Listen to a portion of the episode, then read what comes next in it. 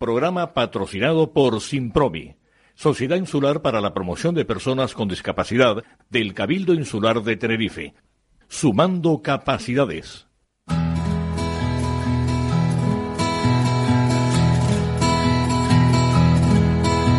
Comienza la caja de Pandora. Al verte sonreír. Al verte sonreír. Un programa especialmente dedicado al mundo de la discapacidad. El niño que ayer fui. El niño que ayer fui. En Capital Radio La 10, cada semana hablamos de aquellas personas que por una causa u otra han llegado a ser dependientes. Lo presenta y dirige Paula Romero. Hola queridos amigos, queridos oyentes. Aquí estamos nuevamente en la caja de Pandora y vamos a hablar con dos jovencitas que estuvieron aquí ya hace un par de semanas, pero con las que me quedé gan o sea, me quedaron ganas de seguir hablando porque ellas trabajan para una asociación, la Asociación Aldi, que hace una labor muy importante de cara a los niños que tienen autismo, niños y no tan niños, porque también son capaces de trabajar con, con adultos. Ella, una de ellas se llama Ana, Ana Daisy Sabina, que es la trabajadora social, y Jennifer Ramos, que es la coordinadora de terapéutica. Bienvenida. Gracias, Paula. ¿Qué tal? ¿Cómo estamos? Bien. ¿Cómo va, cómo va ese Aldi? Bien, bien, la verdad es que bien, la verdad que cada día vamos avanzando y, cada día ayudando a, a En la batalla, vamos. Y yo recuerdo que la vez cuando estuviste aquí la vez anterior, mm, vamos, al final te cortamos y dijimos que necesitaría más tiempo. Me- no sé si podíamos partir desde ese momento, que ya no nos acordamos, pero bueno, hablando de, de, de la labor, de la labor que está desempeñando eh, Aldi en, en pro de las personas, sobre todo con autismo que es el número mayor que tenéis de, de, de, de chicos tienen lo que tienen, o sea, realmente la, el síndrome que tienen es el autismo, ¿no? Sí, hombre, la mayor parte de nuestros chicos y, y niños eh, tienen autismo, aunque también tenemos otros peques que tienen otros diagnósticos o incluso ni siquiera tienen diagnósticos, sino simplemente tienen un retraso madurativo y están diagnosticados como eso, como retraso madurativo, incluso eh, niños que han nacido prematuros y que bueno, necesitan una tienen unas necesidades diferentes y, y trabajamos con ellas, a pesar de no tener un diagnóstico definido. Tu, te- tu trabajo, Ana, es el de trabajadora social. Sí. Cuando vienen los padres a, a, a ti, eh, al, al principio, no solamente ya por cuestiones de, de económicas, sino, por ejemplo, cómo se sienten cuando, cuando vienen con un crío que, que no es el que esperaban, porque la realidad es esa. Sí, yo lo, yo lo que siento es que están asustados, que están pues un nivel de estrés, de ansiedad, de oye, tengo un niño que, que le han detectado este problema, que el médico me ha dicho, no sé qué hacer, no tengo Google. información, sí, he mirado en Google, que es peligroso.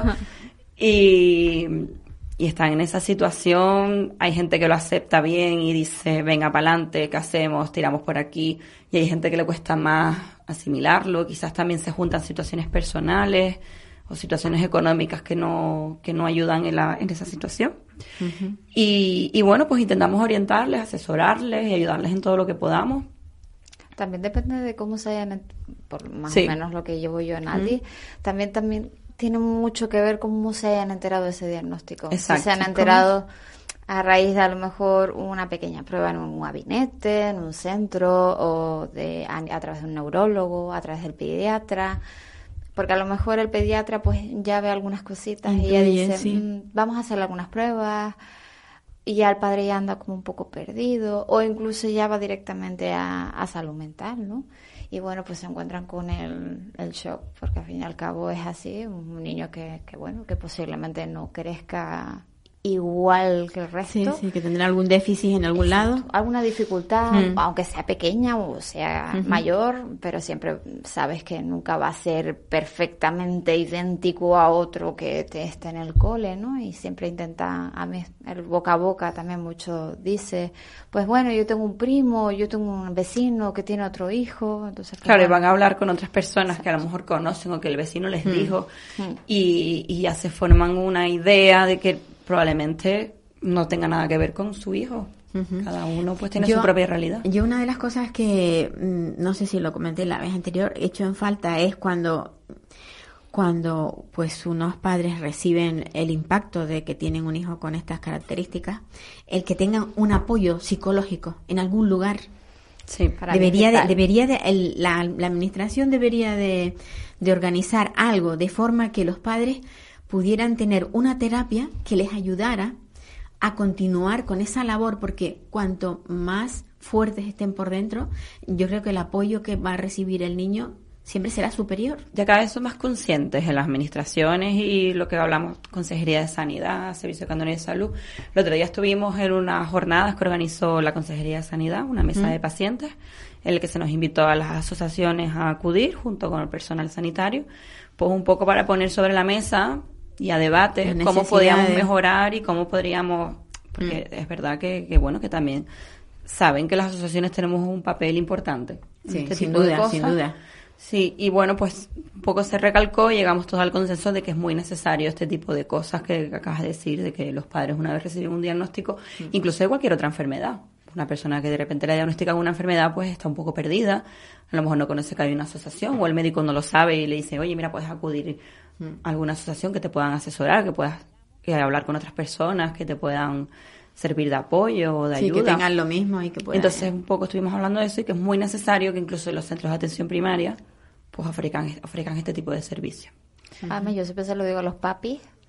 Siempre le digo a los papis, digo, mira, antes que, o sea, el niño es súper importante y hay que trabajar con él, hay que meterle terapias y, trabajar mucho, ¿no? Pero siempre les digo, si no están fuertes ellos, Exacto. es muy complicado, sí. porque todo se hace como muy a traspiés, además ellos lo pasan muy mal, porque es como si tuviera todo muy forzado, porque quieren ayudar a su hijo a toda costa, porque es su Sí. hijo y quieren ayudarlo a toda costa, pero sí es cierto que se olvidan un poquito de ellos y yo siempre se lo digo a los papis, digo, tú puedes, es importante que sepas que puedes, que, que es necesario que, que salgas, te diviertas también, que hagas vida con tu pareja, porque muchos Sobre papis todo se eso, olvidan de sobre eso. todo eso, Sí, porque- Sí. se les pone la vida patas arriba Sí, y no exacto. saben cómo volver a sentar, volver a la calma, Exacto, ¿no? Por así sí. decirlo, a una estabilidad.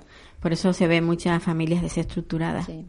Cuando cuando ocurre un, un golpe Sí. de estas características, al final lo padece toda la familia y, Y todo el mundo se implica y obviamente se implican tanto que se olvidan de, de ser mujer, hombre y pareja en este caso. Y, Sí. Y es muy importante. Y también, necesita. también hay casos que nos dicen, es que mi madre no...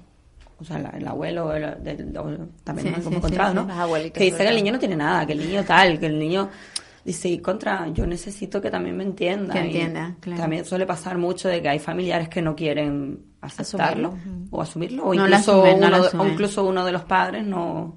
no yo lo siempre- ve claro. Yo siempre le digo a los papis, digo, mira, independientemente de la etiqueta, de la etiqueta que le quieras poner, el niño tiene unas necesidades, vamos a trabajar con ellas, pero tienes que atender esas necesidades, porque si no, no atiendes esas necesidades, cuando empieza a crecer, le van a salir unas nuevas, Claro. sumadas a las otras, y después más todavía, porque claro, cuando ya llega la adolescencia, todos sabemos que la adolescencia es difícil, y es difícil para todos. Sí, pero cuando No. tienes unas características Exacto. especiales, Se suman Exacto. muchas cosas más. Y al final se traduce en un problema de integración social. sin duda. Porque si no lo sabemos manejar en el mundo que vivimos, ¿no? Sí, sí, sí. Nos vamos a vital. aislar. Hombre, a lo mejor lo que lo que deberían esos padres de olvidarse es del, del nombre que tenga, de la Exacto. etiqueta. Eso, eso es lo que A yo lo siempre le digo a los papis. sí, sí. Sino. Además, ver, te, ver el te trae un informe, necesitas unas pruebas médicas y siempre ella les dice, no, no. No quiero nada, da tráeme, igual lo que te tráeme diga al el niño. médico. tráeme al niño, yo siempre digo, tráeme al niño. Claro, porque hay una cosa que está clara y es que la mayoría de los casos son detectados a través del pediatra. O sea, es sí. curioso, ¿no? Salvo, yo me he dado, vamos, he entrevistado a mucha gente y entonces me han dicho, no, es que como no evolucionaba igual que el hermano o el primo Siempre. o el amigo o el hijo de mi amigo que tiene la misma edad, entonces fue cuando empecé a darme cuenta que tenía algo distinto.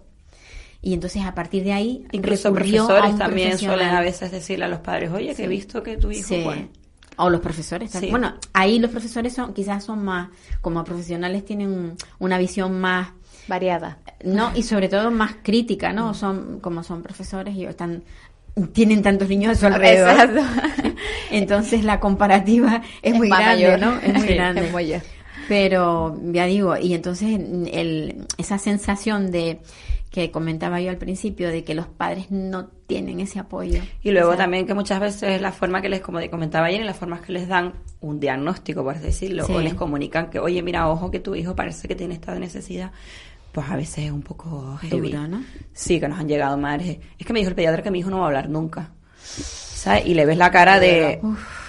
Eso cuesta mucho, mucho, mucho. Sí, Y tenemos casos y el niño, vale, no tiene, no tiene un diálogo, ¿no? Pero habla.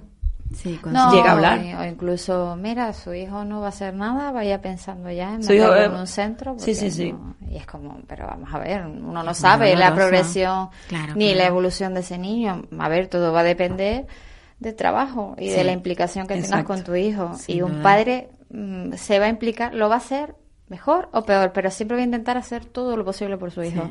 sí, porque es sí. así. Si ustedes les dicen, mm, vaya a la fuente a bañarlo, voy, a donde sea, A no donde importa, sea, sí, pero sí, voy, sí. aunque no sea real, aunque luego no haga nada, pero es así, los papis son así.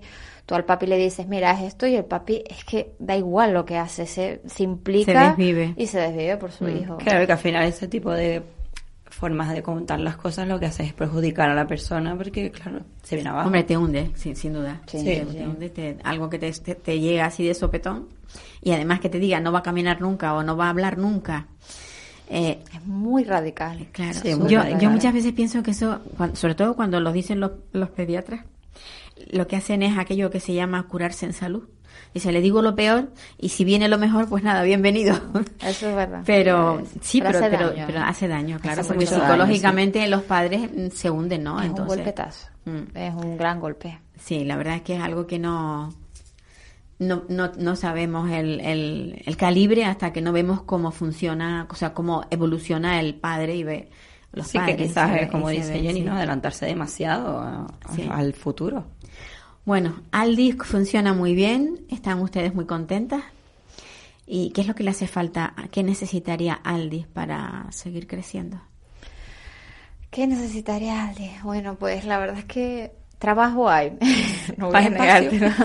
Eso te iba a decir a lo mejor más espacio. Espacio. O sea, a Sí. ver, cada vez vienen más niños, cada vez vienen más, más cositas, ¿no? Y se van necesitando más recursos. Entonces, obviamente, pues sí, necesitamos más Sí, espacio. que tenemos un centro, la, la verdad que medianamente grande.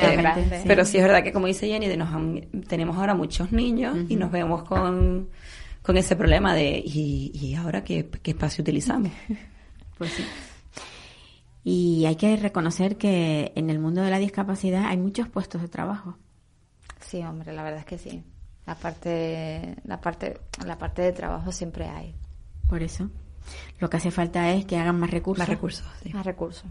Más recursos para que estos niños que van naciendo, porque cada vez nacen más niños con problemas, Por desgracia.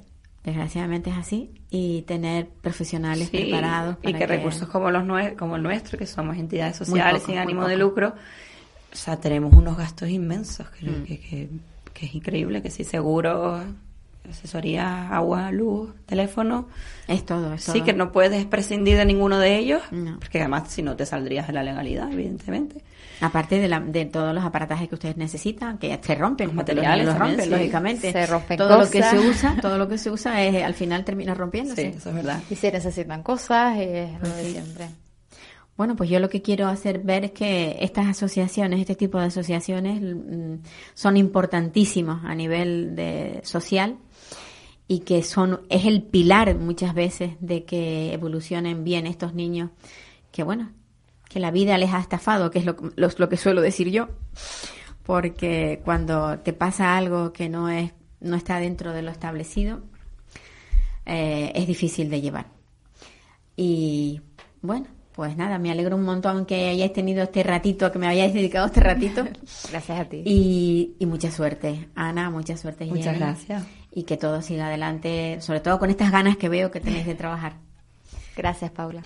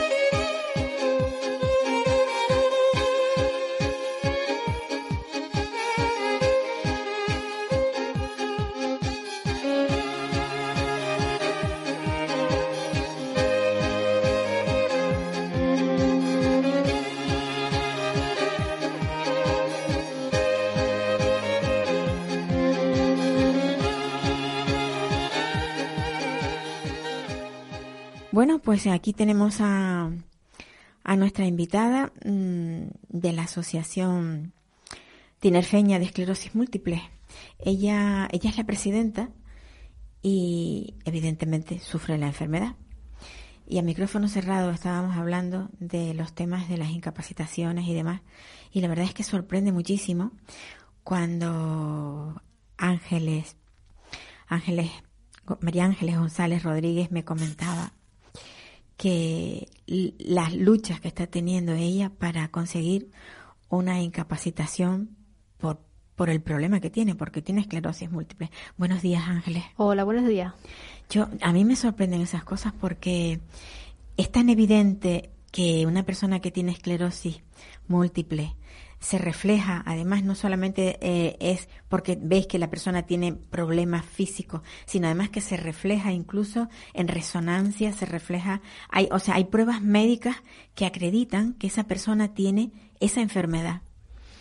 Sí, la verdad es que sí. Yo creo que también es el desconocimiento, porque es que eh, se está tomando eh, solo la parte, a, la hora de, evaluar la parte física y, se desconocen quizás eh, los síntomas invisibles, que es de los que hablamos este, este Día Mundial de la Esclerosis Múltiple, los síntomas invisibles que mayormente es lo que tengo yo eh, y entonces en los tribunales pues si no te ven que no cojeas que no vas con una ayuda técnica eh, es lo que se me dijo a mí en juicio. O sea es tú todavía no se trata de, coleccionar secuelas sino que tú todavía puedes ir caminando a trabajar.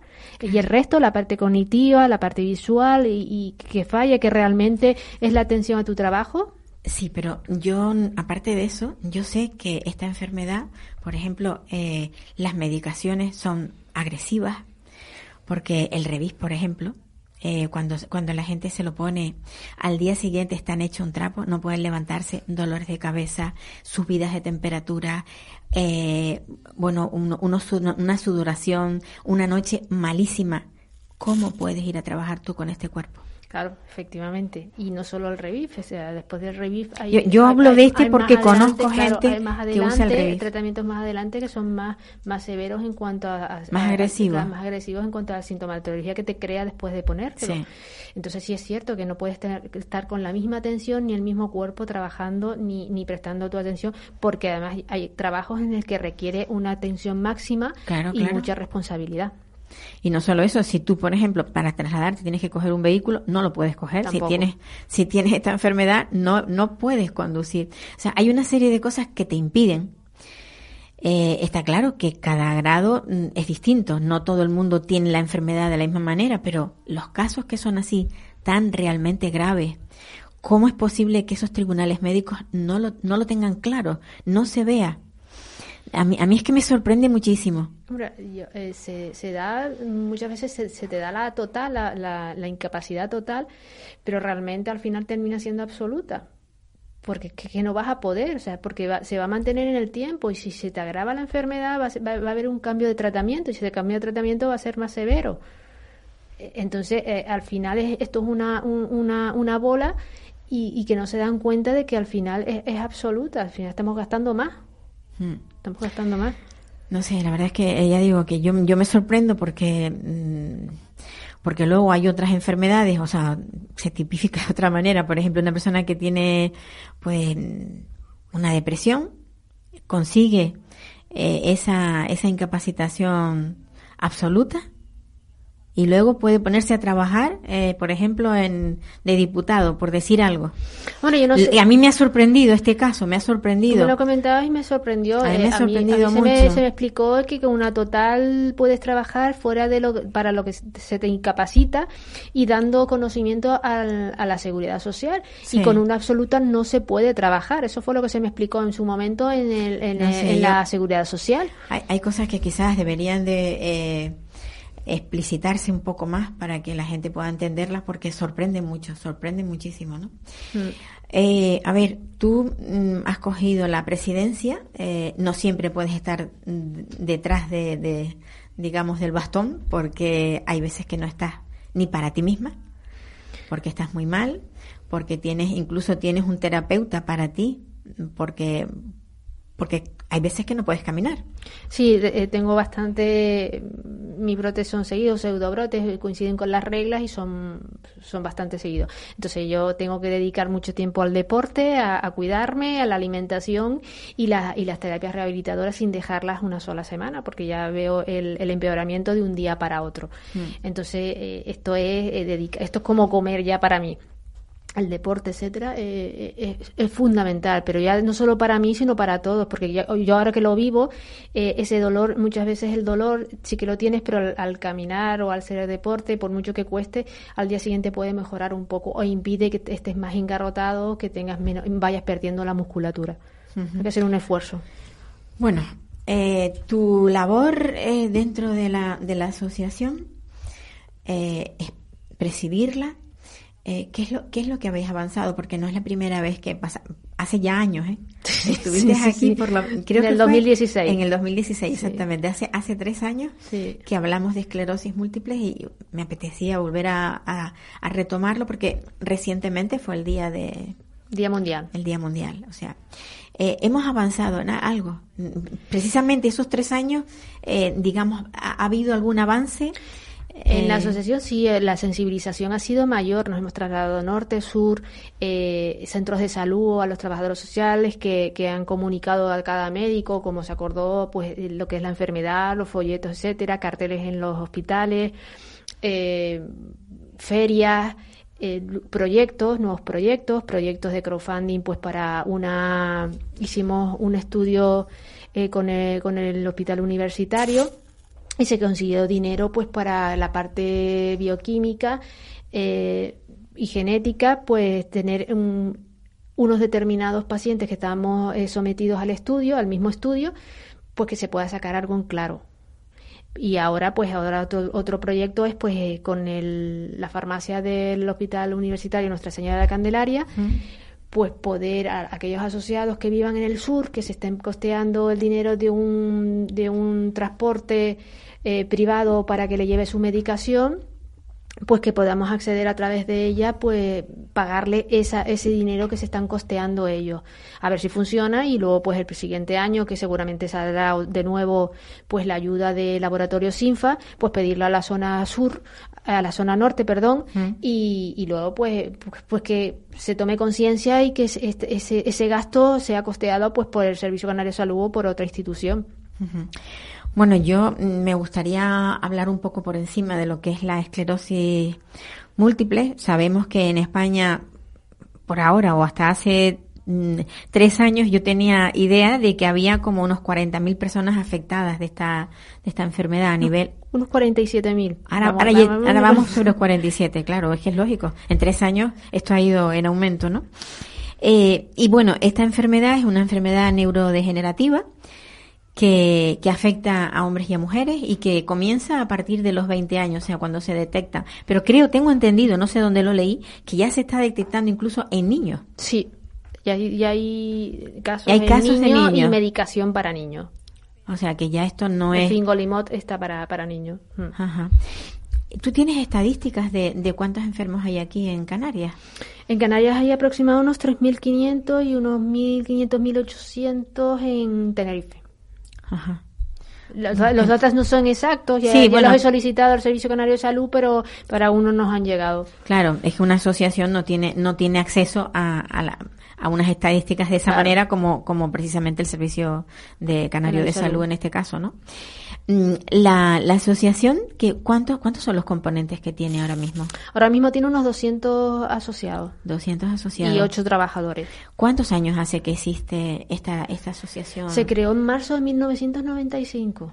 Ya O sea, hace años, Ya ¿eh? hace añitos. Hace años, sí, sí, sí, Y ustedes poquito a poco han ido, mm, pues, eh, aumentando en, en, en, en esto, en, en servicios, porque tenéis mm, psicólogo, bueno, dilo tú, porque yo que Tenemos los realmente- psicólogos, eh, la neuropsicóloga, que es la misma terapeuta, Sí. eh, fisioterapeuta, terapeuta ocupacional, logopeda, eh, la trabajadora social, evidente, tenemos la- el administrativo, el- el- la persona de transporte adaptado y la persona que atiende a domicilio, pues haciendo las limpiezas y ayudando en todo lo, en todo lo posible. A la gente que está muy Claro, impedida. Claro, y luego pues hemos estado dotando al centro de las salas que teníamos, pues más material, una, una ayuda reciente a, a Caixa, pues a, nuestra sucursal de Caixa, pues para dotar al centro de material que teníamos pendiente de la sala multisensorial, de la, la material de para hacer las sesiones de fisioyoga que nos hacía falta eh, y una cosita más y un reanimador automático que creo que es fundamental tenerlo por la asociación pues porque las medicaciones eh, producen ciertas ciertas cosas y, y hayan habido unos casos de,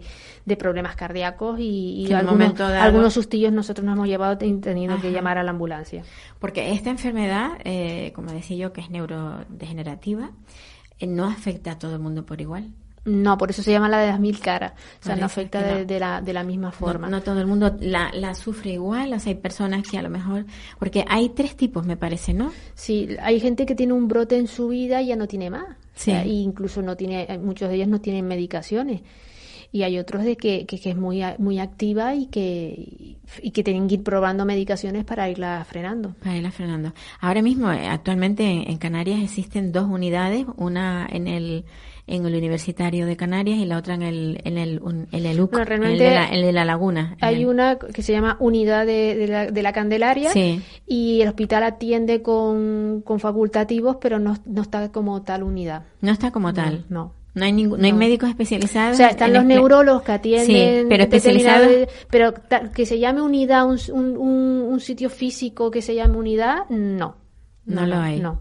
O sea, cuando una, Desgraciadamente no. cuando una persona tiene un brote, porque además el, el caso tuyo, que es, digamos, mensuales, cuando una persona sufre un brote, que en ese momento se siente, vamos, la, la preocupación es enorme, eh, tiene que ir a urgencias. Porque si no hay, si no está esa unidad, Claro, o- ahora el, el protocolo que está marcado por, yo ahora hablo con, con conocimiento de la Candelaria, el Sí. hospital, y yo sé que van a urgencias y se las atiende, se les atiende, se les atiende en urgencia.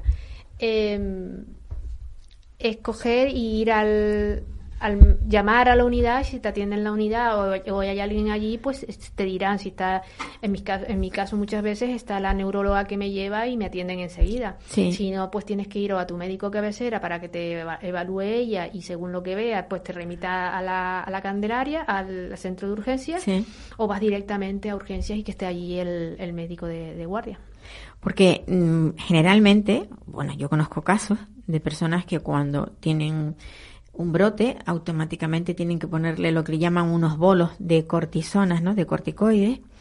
Y, y permanecen horas y horas, porque además eso no se puede dar así de golpe, un chute, sino... No, son unas dos horitas, dos horas y O cuarto. dos o Según, según cómo tengas tu tensión, también tienen que pasar, se puede pasar más rápido o más Entonces, más por eso quizás el que haya una unidad donde haya salas especiales para que esa persona pueda recibir esa medicación de forma lenta, porque además es, es algo lento.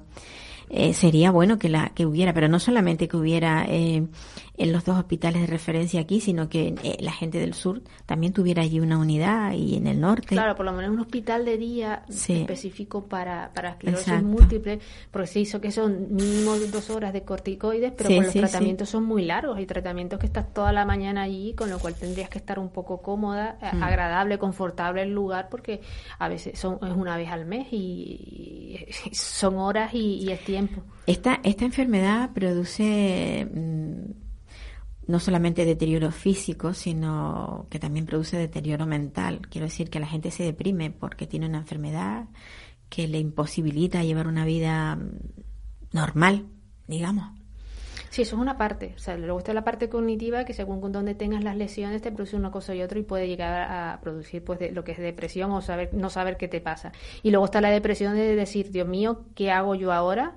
Con esto. Sobre todo si te diagnostican entre los 15 y los 40 años, o, o una- 20 o 30 que estás haciendo tu vida, que has terminado de estudiar, que tienes Sí. empezando un trabajo, que te has comprado una casa, que te has comprado mejor un coche, y, y dices, ¿y ahora qué hago? Sí. y cambia tu vida, porque es que cambia tu vida y, a- lo- y luego está la evolución, que cada día a lo mejor vas viendo que vas, vas a peor, o que, hagas lo que hagas y hagas el pino puente, te tomes la medicación, Sí. eh, de todo, veas que la evolución es la que es.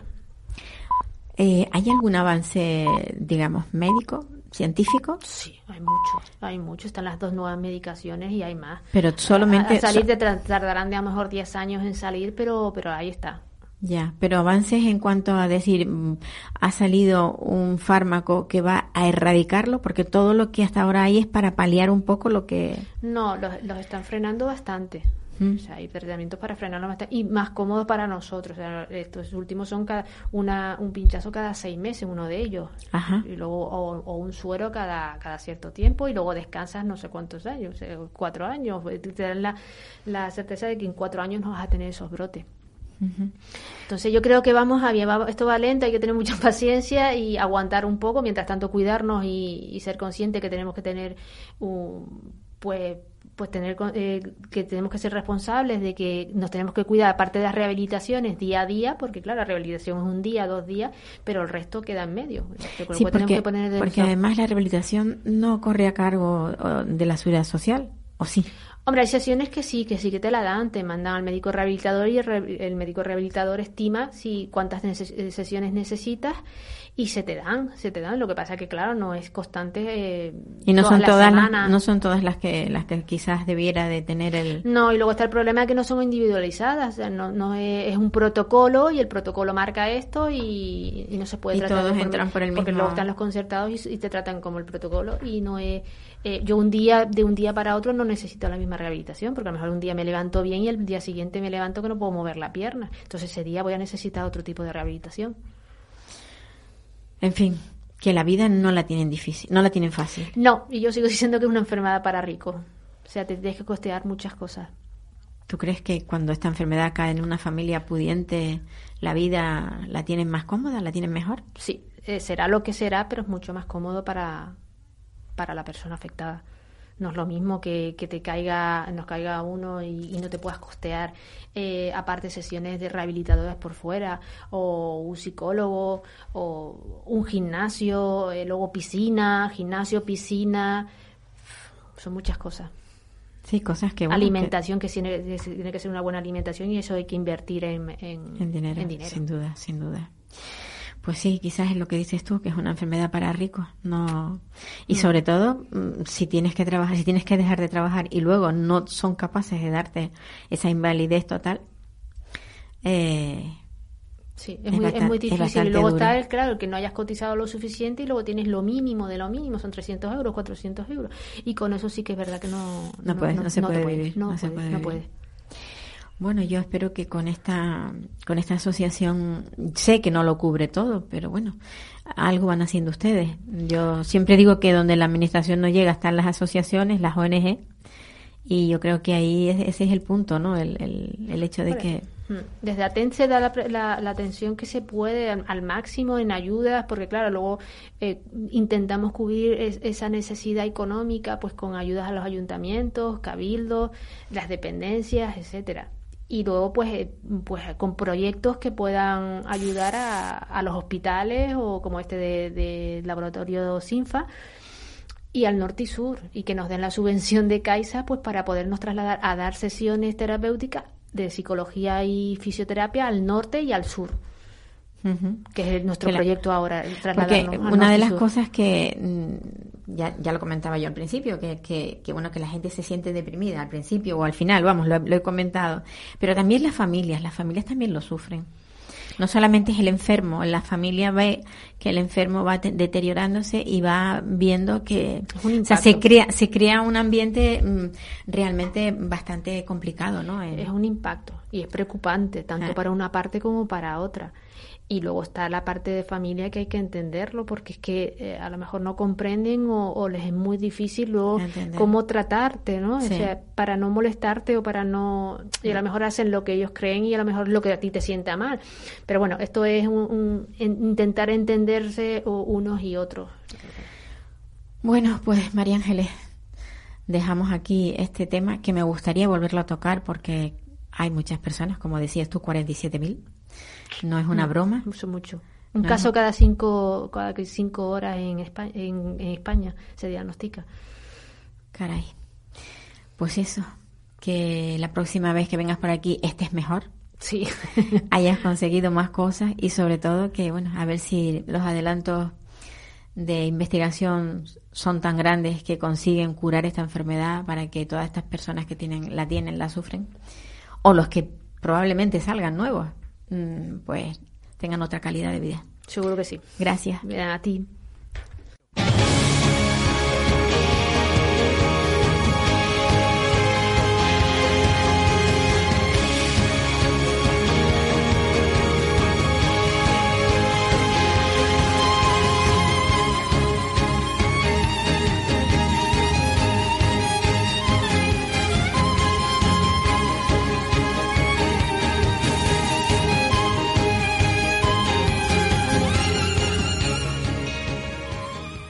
Pues seguimos con nuestro programa y ahora vamos a entrevistar a alguien que conocí hace, pues, yo creo que hace un par de años o un año más o menos. Y me pareció una persona maravillosa porque, vamos, todo el mundo cuando se jubila, la tendencia es pues a, vivir una vida relajada, tranquila, a vivir la vida que se dice, por lo menos la que nos resta, dada la edad que ya nos queda.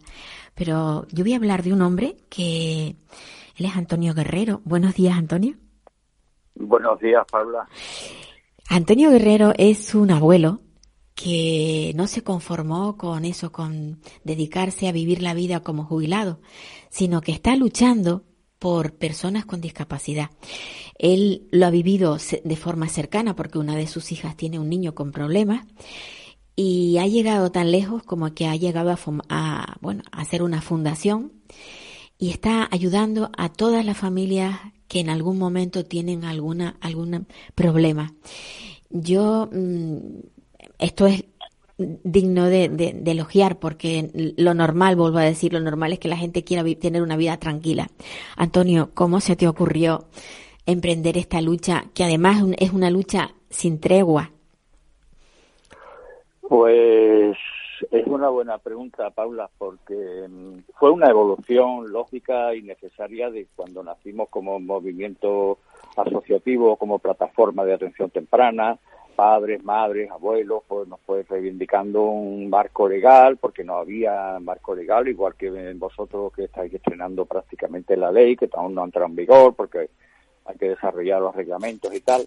Pero bueno, necesitábamos ese marco legal, necesitábamos una mayor dotación presupuestaria, necesitábamos también que se, eh, se trabajase con los niños de una manera más efectiva. Y cuando ya se consiguió aquello, los niños iban cumpliendo seis años, se iban del paraguas de la plataforma y pensábamos que teníamos que ser ya participativos, proactivos y, y- y ayudar a, a la gobernabilidad de la sociedad. Entonces ahí fue donde tomamos la decisión de, de, crear la fundación y de poner en marcha los microscopios que estamos ya eh, financiando dos líneas de investigación, una sobre enfermedades raras y mitocondrias, otra sobre epilepsia y queremos ahora comenzar una tercera sobre autismo. De ahí surge esa, eh, de ahí surge y también implicarnos en enseñar a los profesionales a tratar, a estar con nuestros niños, a un maestro cómo enseñar el teorema de Pitágoras, a alguien con parálisis cerebral, a todas esas cosas. Y eso hacía falta la figura de una fundación. Pues sí, yo creo que sí, que muchas veces ahora estamos muy en auge, o sea, ahora parece que la discapacidad existe porque hubo épocas en las que estaban ahí y, so- y estaban detrás de la puerta de, la, de los hogares y algún que otro salía al, a la luz, pero muy poco. Pero mm, Ah, o sea, Antonio Guerrero no, no, no solamente se dedica a esto. Recientemente hemos tenido, bueno, hay, hay muchas, mu- en muchas ocasiones pasan estas cosas, pero no salen a la luz. Eh, pues un trato vejatorio hacia una persona con discapacidad, hacia un niño, o sea, porque si la persona es adulta todavía dices, bueno, pues podría en algo defenderse, si tiene un poco de inteligencia puede de alguna manera decir lo que le está pasando, pero cuando un profesional es capaz de vejar o maltratar a un niño, yo creo que la condena debería de ser del doble. Y, y muchas veces los padres tienen miedo a denunciar, pero aquí está Antonio Guerrero con su fundación. Y Pues, Paula, es cierto, los padres tienen miedo a denunciar, sin embargo, Mucho. nadie en España sabe cómo se llama la madre o el padre de esta niña, ni tampoco saben cómo se llama la niña. lo hemos hecho con un tal, una exquisitez, con una protección de la de, de, de, sus derechos de intimidad Sin de- duda. de- y nadie nadie lo sabe él sí se ha hecho público y ha- hemos llegado al continente americano se han publicado allí también esta este trato vejatorio que no se puede consentir que yo he, he tranquilizado y vuelvo aquí a tranquilizar a, a través tuya Paula a todos los padres que tengan hijos en, en escuelas con con trastornos que estén tranquilos, que están muy bien cuidados, que están en muy buenas manos, que los profesionales son extraordinarios y de estos son eh, eh, casos aislados, pero aislados pero que no se pueden consentir. No se puede consentir el abuso de poder sobre una niña con siete años que padece autismo y es no verbal. Si esa niña hubiese hablado, hubiese sido autismo pero verbal, esa niña lo hubiese contado a su madre Claro, lo que me pasa. claro, Luego claro. se ha utilizado la situación de vulnerabilidad para abusar de ella. De ahí que el juez haya admitido a trámite el, eh, como delito penal. Pues a mí me encanta porque mm, en otras ocasiones han pasado cosas similares y luego eso ha quedado en aguas de borraja porque la propia dirección del centro ha dicho que no, que eso no era verdad.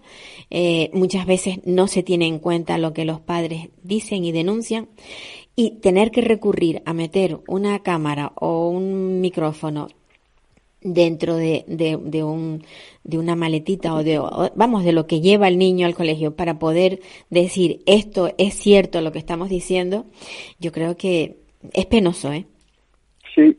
Pablo, además, eh, mira, me gustaría dejar algo mm, muy patente. Eh, antes ha habido ya grabadoras ya, que han ido y han vuelto del colegio.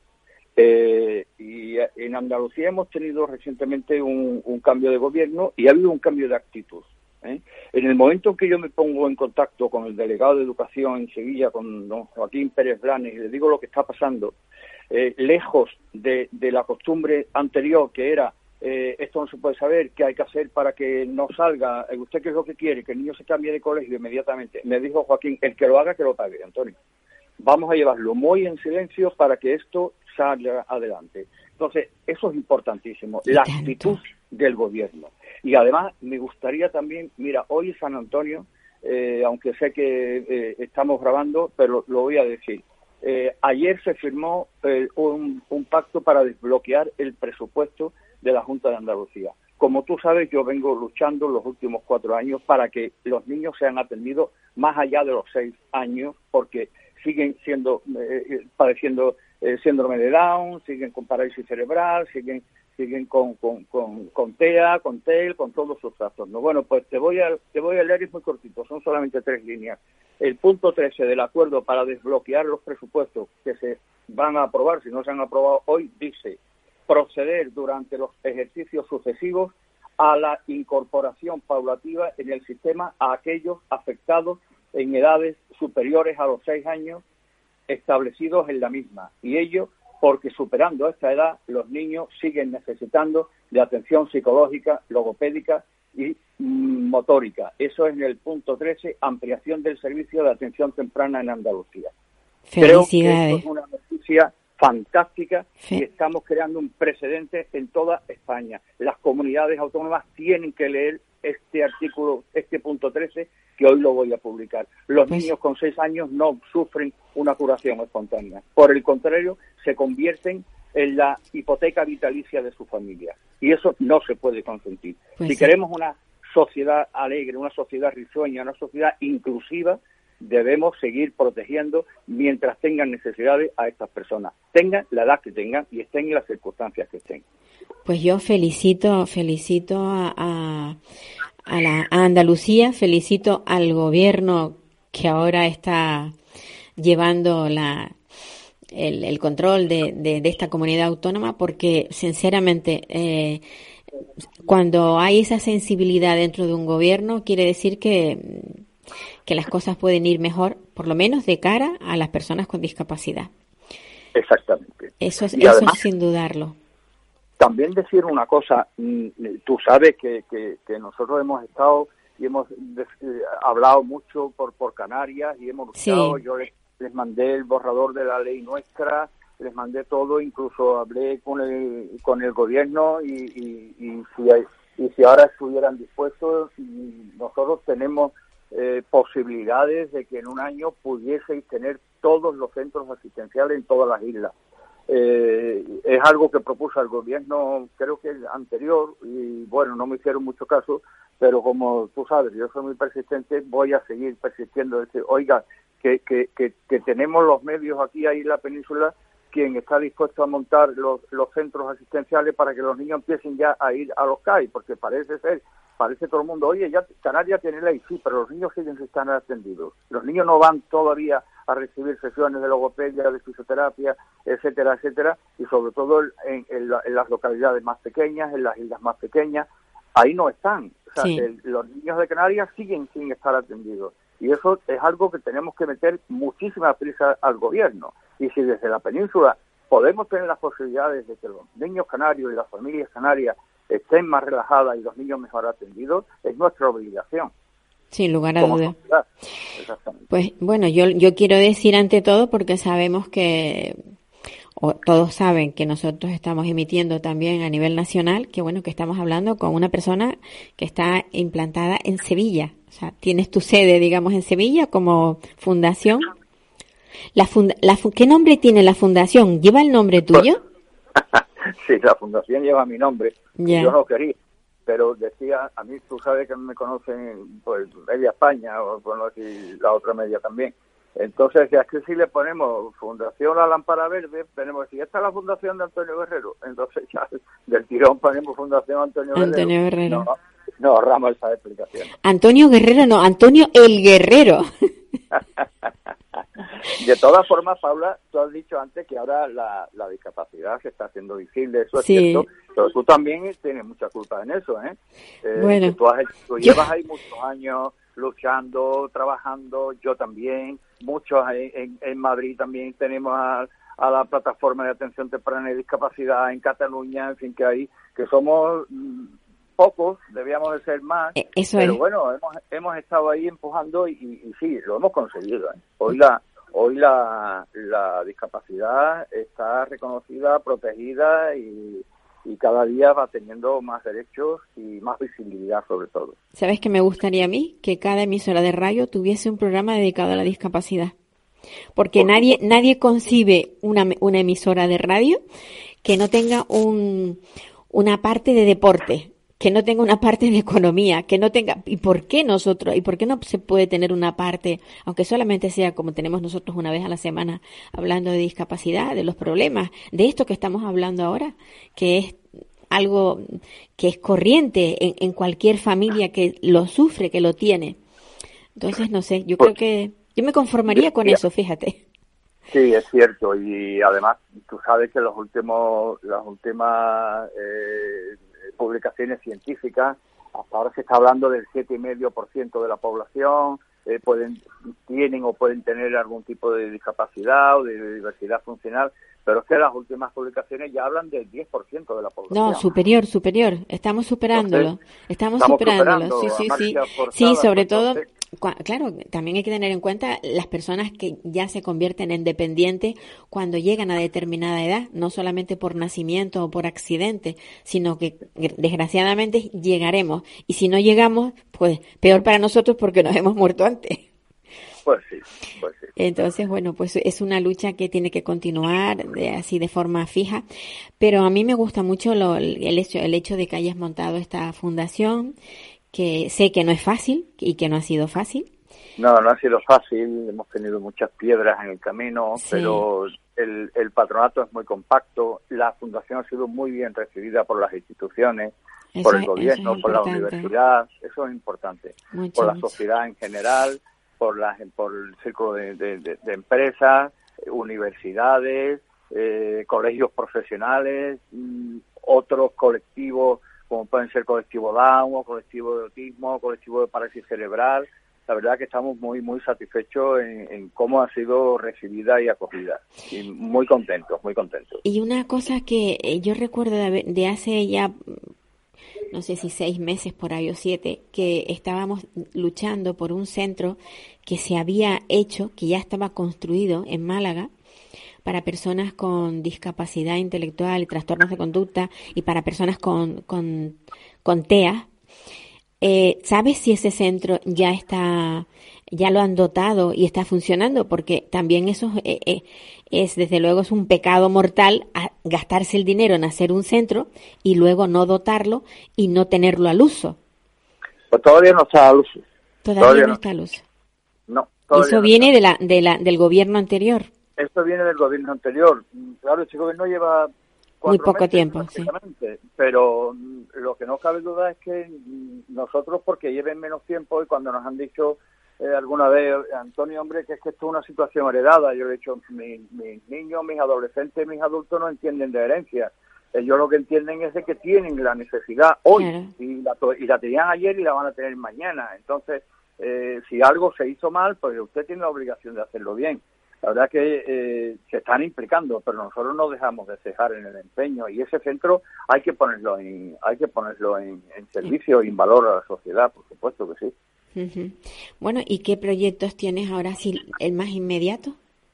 Pues mira, hay un hay varios. El proyecto más inmediato que tenemos, que lo vamos a poner en marcha, me gustaría la semana que viene, es vamos a trabajar con las familias que tienen eh, algún miembro con diversidad funcional o con discapacidad en una comarca de Málaga que se llama la Sierra de las Nieves, que son nueve municipios que son reserva de la biosfera, es un, lugar espectacular, pero eh, para ir eh, a hacer fotos y difícilmente vas a volver. Entonces, allí la vida no es sencilla, la vida es dura. La vida, entonces vamos a trabajar durante un año completo apoyando y fortaleciendo a esas familias para aceptar la, diversidad, para eh, eh, de qué manera pueden eh, ver la parte positiva que también la tiene, ayudarles a, comprender a, aquellos vecinos que no tienen discapacidad, bueno, pues que hay que eliminar barreras, no ya la, la, de un escalón que no te deje pasar a una calle, sino la, la social que no te deja pasar a, una, a una vida, exactamente. Y entonces ahí vamos a estar un año entero en, esos nueve, en esas nuevas localidades y también tenemos en, tenemos en, proyecto crear un, centro de empleabilidad. Eh, ¿Esto qué es? Esto no es un centro especial de empleo, sino es eh, hacer el perfil de, vamos a empezar en principio con Asperger y, autismo de alta de, altas capacidades, hacer su perfil de qué sabe hacer, qué puede hacer, qué le gusta hacer y después, eh, una vez ese perfil esté perfectamente elaborado, buscar a empresas que estén buscando, que necesiten ese perfil y ponerlos en contacto. Crean, ahí hay un, hay un mundo de, hay un 85% de desempleo en ese colectivo eh, y esas personas pueden hacer trabajo igual o mejor que los normotípicos. Pues Necesitan su rutina, pero con una vez que la, una vez que lo consiguen, mm, eh, no lo, no lo supera. Lo puedes hacer igual, mejor no. Y en eso estamos también ahora mismo inmersos con mucha ilusión.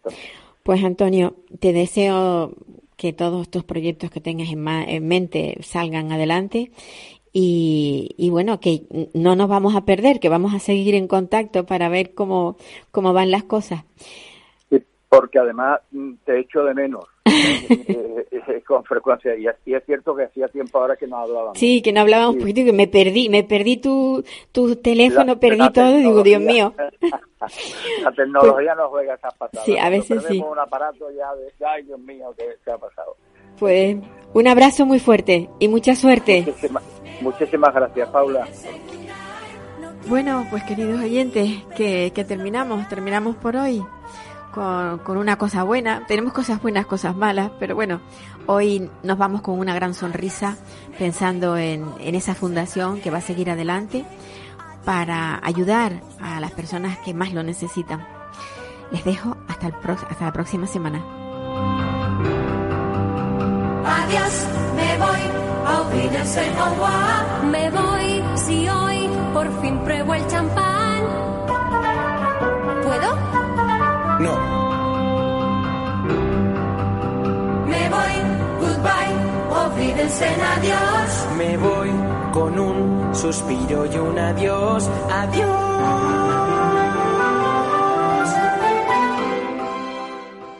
Programa patrocinado por Simpromi, Sociedad Insular para la Promoción de Personas con Discapacidad del Cabildo Insular de Tenerife. Sumando capacidades. Capital Radio. música y mercados.